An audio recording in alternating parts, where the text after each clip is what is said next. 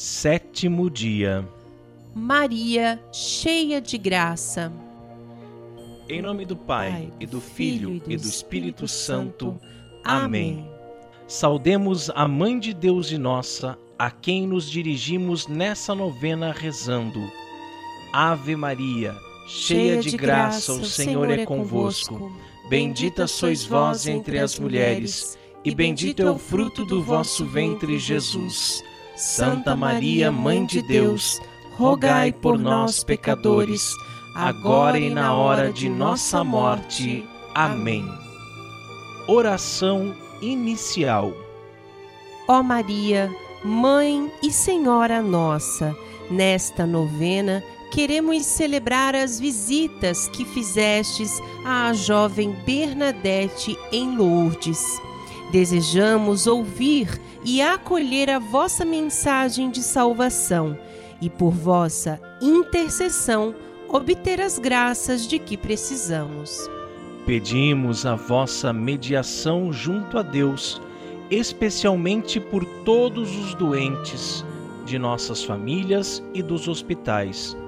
A todos confortai com a graça da recuperação da saúde e com o aumento da fé em Cristo nosso Senhor. Amém. Um pouco de história. No ano de 1854, o Papa Pio IX proclamou como verdade de fé a prerrogativa extraordinária de Nossa Senhora, a Mãe de Deus, que foi cumulada de graça por Deus desde sua concepção. Diz a proclamação do Papa.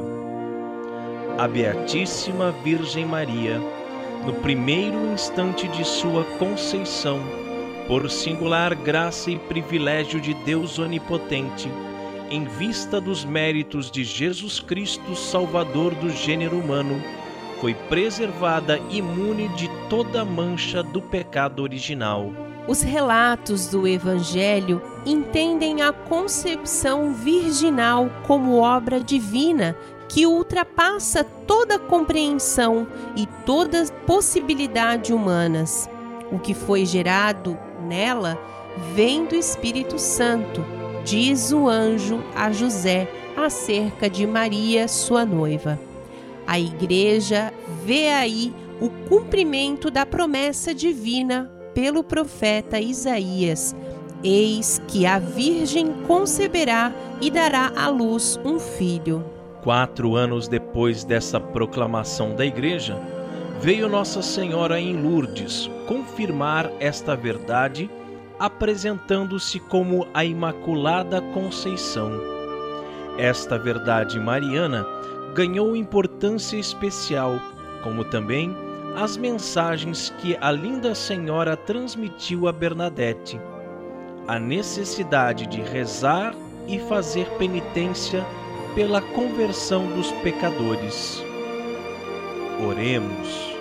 Com Maria Santíssima, agradeçamos a Deus com suas mesmas palavras que se encontram no Evangelho de Lucas. A minha, alma engrandece ao Senhor e se alegrou meu espírito em Deus, meu Salvador, pois ele viu a pequenez de sua serva. Desde agora as gerações hão de chamar-me de bendita. O poderoso fez em mim maravilhas e santo é o seu nome. Seu amor de geração em geração chega a todos que o respeitam. Demonstrou o poder de seu braço, dispersou os orgulhosos, derrubou os poderosos de seus tronos e os humildes exaltou. De bem saciou os famintos e despediu sem nada os ricos. Acolheu Israel, seu servidor, fiel ao seu amor, como havia prometido a nossos pais, em favor de Abraão e de seus filhos para sempre. Ó Maria, hoje rezamos convosco e em vossa companhia. Ensina-nos a orar do modo com que rezais, isto é, usando as palavras iluminadas da Sagrada Escritura. As palavras inspiradas por Deus têm a força divina de quem as inspirou. Dai-nos a vossa bênção. Salve, Rainha. Mãe de misericórdia, vida, doçura e esperança nossa, salve. A vós bradamos os degredados filhos de Eva, a vós suspirando, gemendo e chorando neste vale de lágrimas. Eia, pois, advogada nossa, esses vossos olhos misericordiosos a nós volvei, e depois desse desterro mostrai-nos Jesus. Bendito fruto do vosso ventre, ó clemente, ó piedosa, Ó doce sempre Virgem Maria, rogai por nós, Santa Mãe de Deus, para, para que sejamos dignos das promessas de Cristo. Amém. Em nome do Pai, e do Filho, e do Espírito Santo. Amém.